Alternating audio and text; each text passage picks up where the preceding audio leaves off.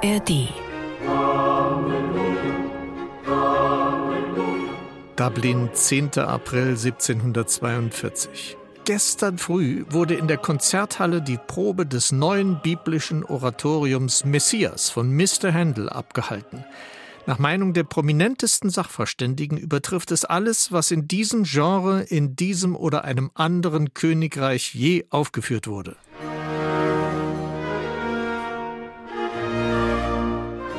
George Frederick Handel, The Great Bear, der große Bär, wie man den gut beleibten deutschen Bach-Zeitgenossen aus Halle gerne betitelt im Empire.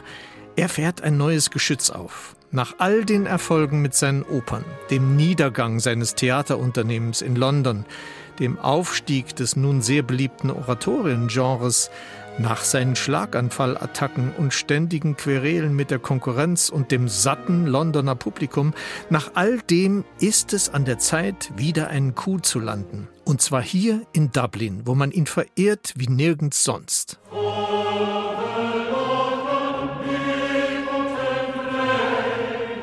In nur 24 Tagen schreibt Händel die gesamte Partitur. Er will es allen zeigen. Die Erzählung reicht von Geburt über Leiden bis hin zum Triumph des Messias, des Jesus von Nazareth. Die Musik fällt göttlich aus, in jeder Beziehung. Jetzt steht Händel vor dem Orchester und dem riesigen Chor und dirigiert. Er fühlt, was alle fühlen. Es gibt darin einen Genuss nach dem anderen. Höhepunkt aber das Halleluja, das die Welt bis heute regieren wird. And he shall reign forever and ever.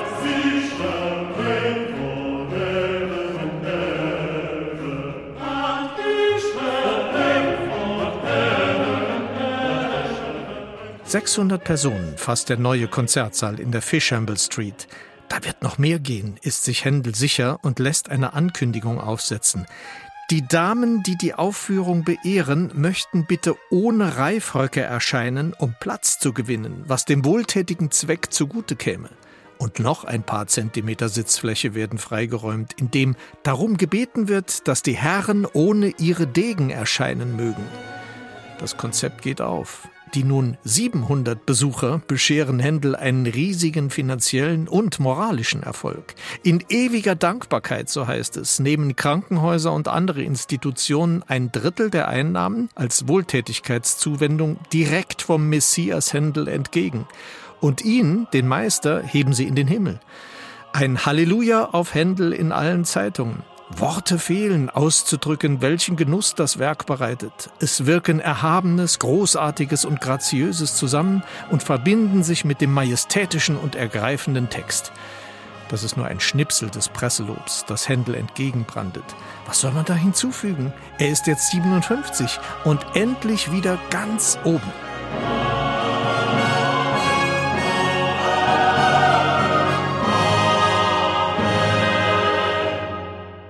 Natürlich, der rund zweistündige Messias ist voller Farben und unvergesslicher Arien und Chöre, die zum bekanntesten gehören, was die Musikgeschichte uns hinterlassen hat. Da könnte man viele Interpretationsvergleiche machen, aber letztendlich ist das Halleluja das Fenster zur Ewigkeit, das bis heute, auch herausgelöst aus dem Gesamtwerk, mit seinen Pauken und Trompeten die Pracht eines Himmels bietet, an dem man glauben mag oder nicht. Als jemand, der dieses Halleluja oft in einem Ensemble mitgeschmettert hat, weiß ich um die befreiende Wirkung. Es sind nicht nur die gemeinsamen Halleluja-Rufe, die einen in Euphorie versetzen. Händel stellt uns tatsächlich eine Himmelsleiter vor die Seelentür. Mitten im Treiben löst er die oberste Stimme, den Sopran, heraus, der sich trompetenartig in mehreren Stufen nach oben schraubt. Die übrigen Stimmen bekräftigen ununterbrochen, forever and ever, für immer und ewig. Was macht Händel da? Wie ein Tornado saugt er uns in die Höhen und hier öffnet sich der Himmel.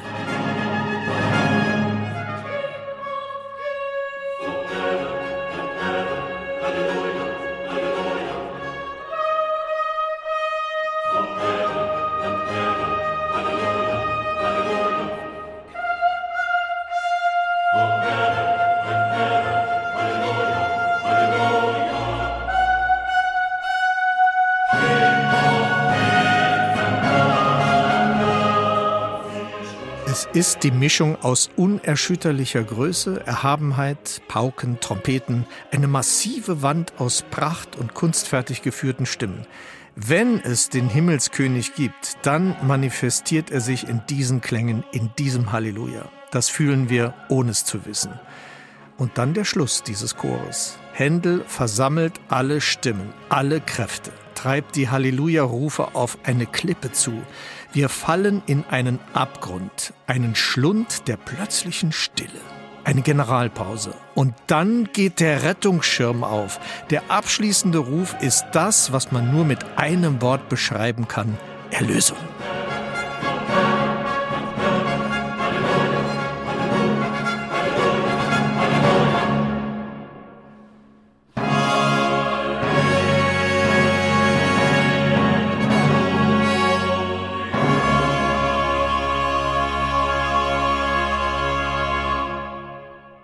Dieses Halleluja ist so stark, so royal, so göttlich, dass selbst der König von England, Georg III., bei der Premiere nach den ersten Takten des Halleluja aufsteht, um dem Göttlichen und dessen Stellvertreter Händel die Ehre zu erweisen.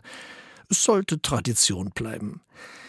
Wir sind da mittlerweile etwas verwöhnter, hören die Musik sitzend oder nebenbei oder auch mal ganz bewusst. Und gerade dann ist es spannend zu erfahren, wie unterschiedlich die Notenvorgabe von Händel ausgelegt wird. Alles Interpretationssache. Interpretationssache. Interpretationssache. Interpretationssache. Interpretationssache. Aufnahmen im Vergleich. Der Musikpodcast mit Roland Kunz. Hier kommt meine Auswahl fünf unterschiedlicher Versionen, kurz angespielt.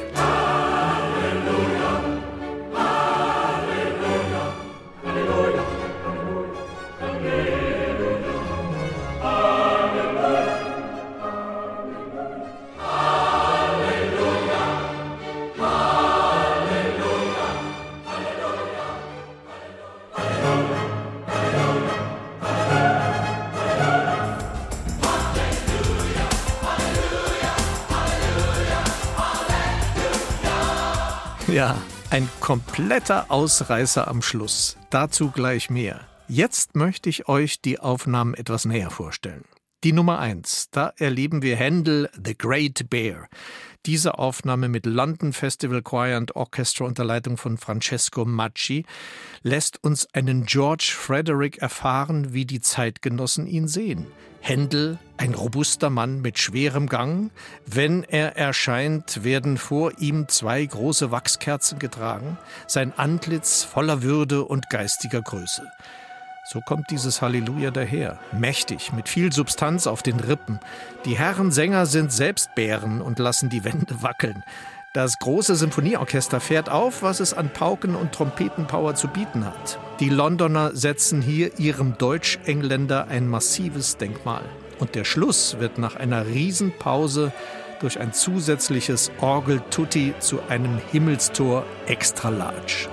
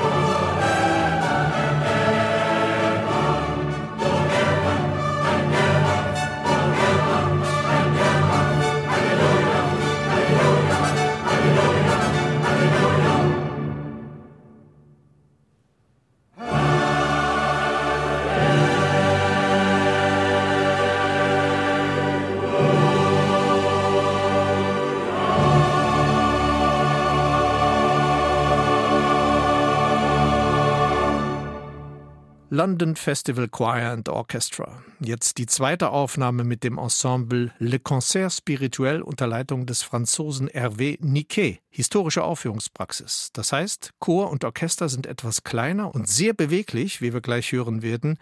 Die Instrumente im originalen Nachbau der Händelzeit um 1750. Die Streicher spielen auf Darmsaiten, die Trompeten sind noch Naturtrompeten, ohne Ventile.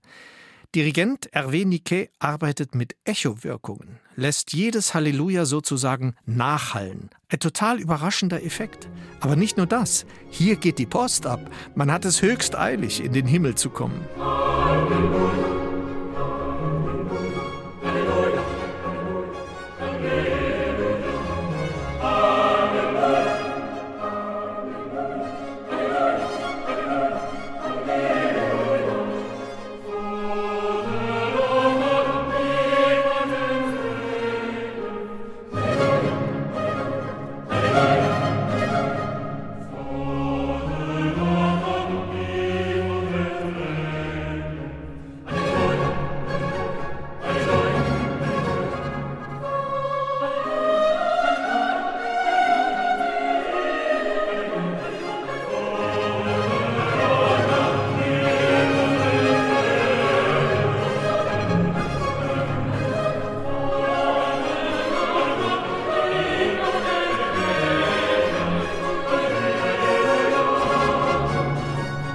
Na, was meint ihr? Ich muss zugeben, ich war zunächst mal irritiert von diesem Wahnsinnstempo. Aber dann habe ich doch gemerkt, welche Sogwirkung hier entsteht und wie das Attribut mitreißend zu Musik wird. Chor und Orchester sind ja wesentlich kleiner als bei der vorherigen Aufnahme. Das bedeutet aber nicht, dass Le Concert spirituell nicht auch geballte Kraft entfalten könnte. Das Halleluja gerät zu einem atemlosen, hitzigen Ritt Richtung Erlösung. Der Schlussakkord ist wie eine Sonneneruption.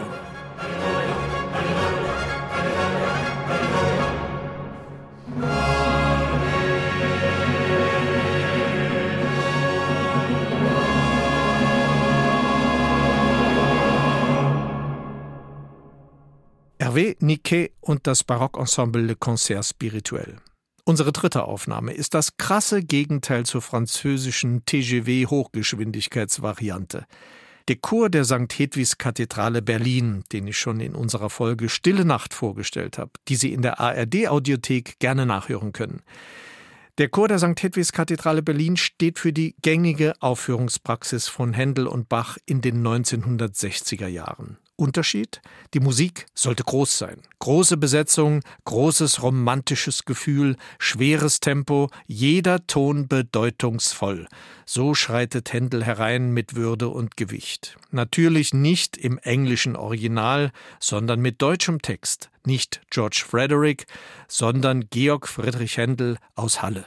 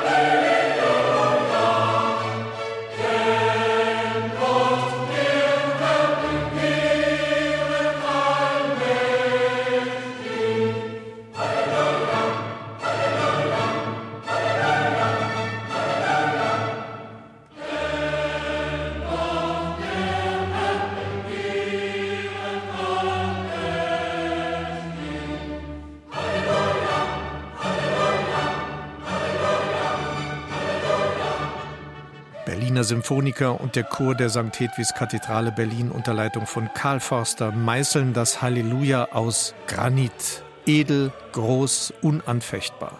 Herr der Herren, der Welten Gott. So kurz nach dem Krieg waren die Kirchen voll. Der Ruf nach dem König der Könige groß und niemals laut genug.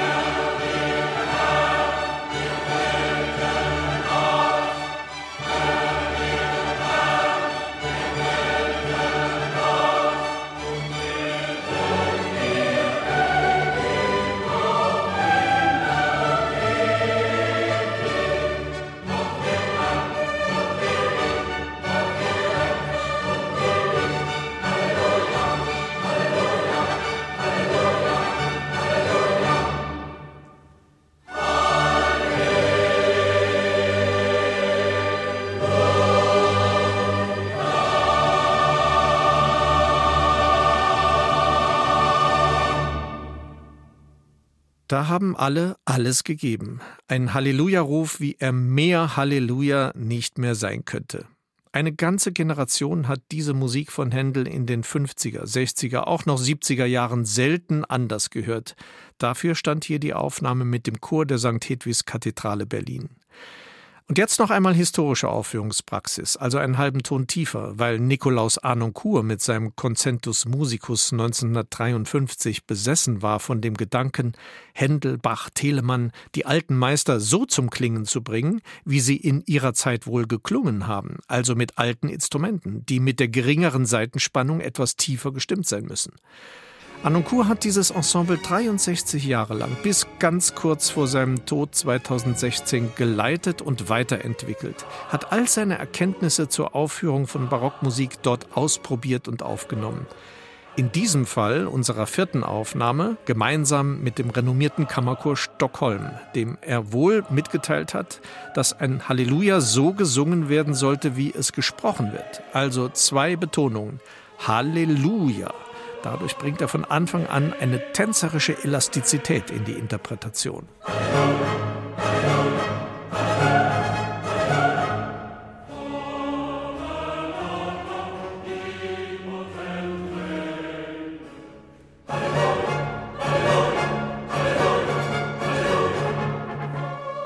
Arnoncourt orientiert sich deutlich an den Worten und arbeitet Überraschungsmomente heraus. Wie demütig gestaltet er die irdischen Takte, wo es heißt The Kingdom of this World. Leise neigt sich die Melodie nach unten der Erde entgegen, um gleich darauf wieder in göttlicher Pracht zu explodieren. Händel wusste um all diese Wirkungen und Arnoncourt auch.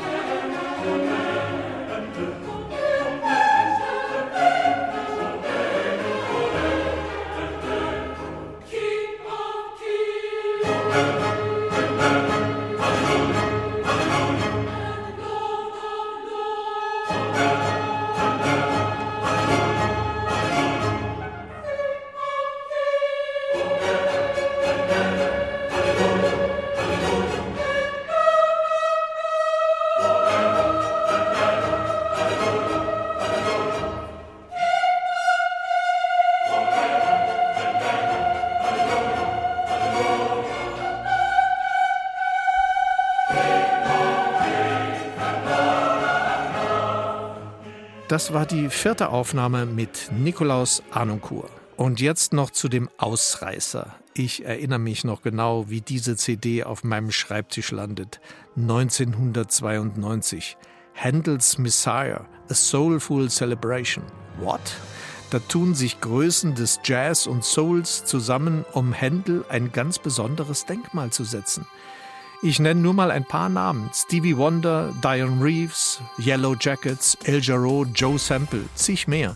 Sie interpretieren zahlreiche Arien und Chöre aus dem Messias neu, anders, aufregend, in ihrer Sprache.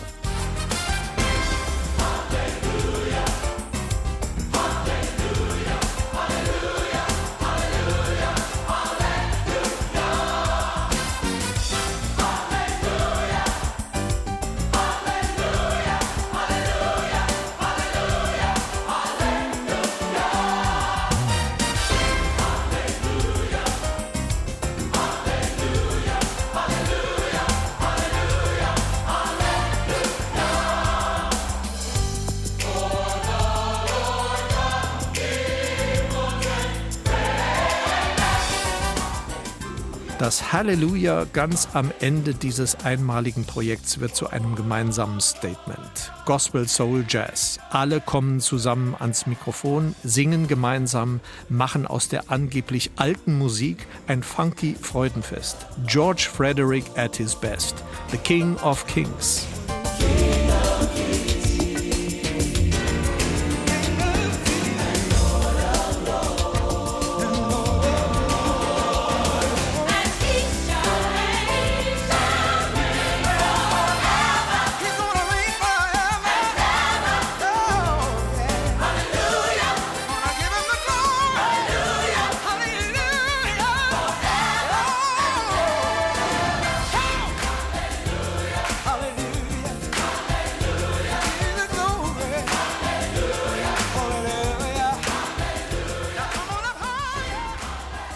Viel Dampf unterm Händelkessel.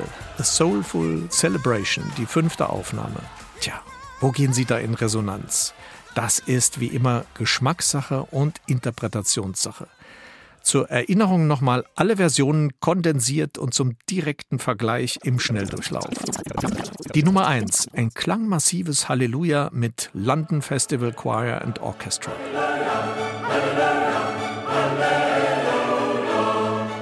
Nummer 2, ein atemloses, hitziges Halleluja mit Le Concert Spirituel und Hervé Niquet.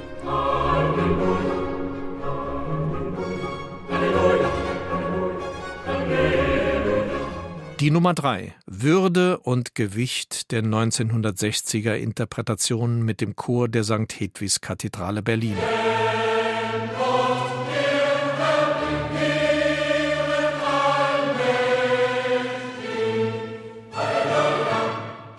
Nummer 4. Nikolaus Arnoncourt und der Kammerchor Stockholm mit wirkungsvollen Überraschungsmomenten.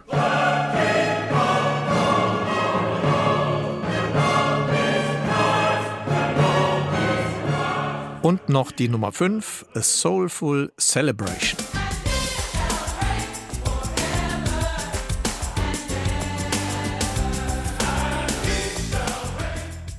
Fünf Aufnahmen, fünf unterschiedliche Ansätze für einen drei- bis vierminütigen Mini-Ausschnitt aus dem riesigen Kosmos, den uns Georg Friedrich Händel geschenkt hat. Das Halleluja aus dem Messias. Wenn euch epische Klänge wie Händels Halleluja gefallen, dann habe ich noch einen Podcast-Tipp für euch. In Score Snacks, die Musik deiner Lieblingsfilme, nimmt Malte Hemmerich die Musik von großen Kinofilmen auseinander und spürt demnach, was die Komponisten sich dabei wohl gedacht haben. Wusstet ihr, dass die bekannte James Bond Melodie ihr Vorbild in einem indischen Lied hat? Oder dass den Soundtrack zu Fluch der Karibik Hans Zimmers Praktikant geschrieben hat. Jede Folge nimmt euch direkt mit in die Szenen und macht Lust auf einen Filmabend. Also, große Hörempfehlung. Jeden Freitag gibt's eine neue Folge in der ARD Audiothek und überall, wo es Podcasts gibt. Und zu unserem Podcast Interpretationssache noch der kurze Hinweis auf die mittlerweile über 20 Folgen mit zum Beispiel Walking on the Moon von The Police oder Yesterday von den Beatles bis hin zu Beethovens Fünfter oder auch dem zauberhaften Somewhere Over the Rainbow. Und wenn ihr selbst eine Idee oder einen Wunsch habt, schreibt einfach an interpretationssache.sr.de. So, und nun zum Abschluss, wie immer, eine der Versionen ganz. Ich habe mich heute entschieden für die Aufnahme mit Nikolaus Arnoncourt. Der Name stammt ja aus einem französischen Adelsgeschlecht. Er nimmt ein Tempo, das eigentlich zunächst mal recht langsam ist, aber unmerklich schneller wird und er lässt ein Halleluja tanzen, das durch viel Feinarbeit zu einem Erlebnis werden kann.